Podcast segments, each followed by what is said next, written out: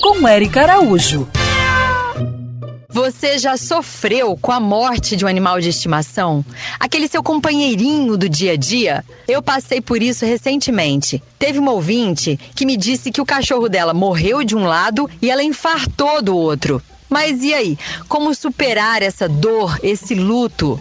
Então ouça agora o psicólogo e gestalt terapeuta Enéas Lara, quem vai te dar um novo olhar sobre isso. Olá, Érica. É uma oportunidade falar sobre luto e eu quero te agradecer acima de tudo. A Cláudia Quintana Arantes, que escreveu muito sobre a morte, ela fala que a dor do luto é proporcional à intensidade do amor vivido na relação que foi rompida pela morte, mas também é por meio desse amor que conseguiremos nos reconstruir. Portanto, não importa se é uma pessoa, um animal. Quando se perde, a dor de quem perdeu, ela é única e não pode ser dimensionada pelo outro. Eu gosto muito da ideia da imagem consecutiva. Quando nós olhamos para uma luz e fixamos o olho nela, no momento que nós fechamos os olhos, essa luz toma outra dimensão dentro da gente.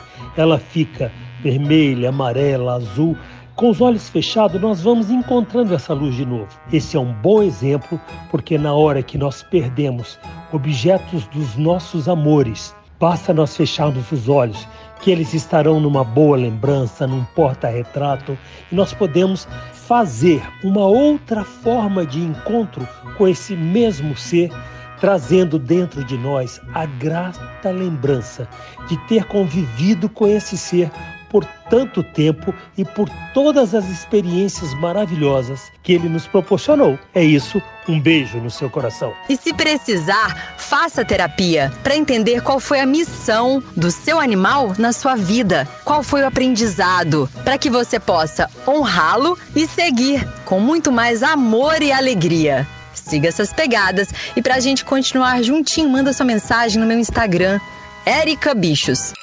Quer ouvir essa coluna novamente? É só procurar nas plataformas de streaming de áudio.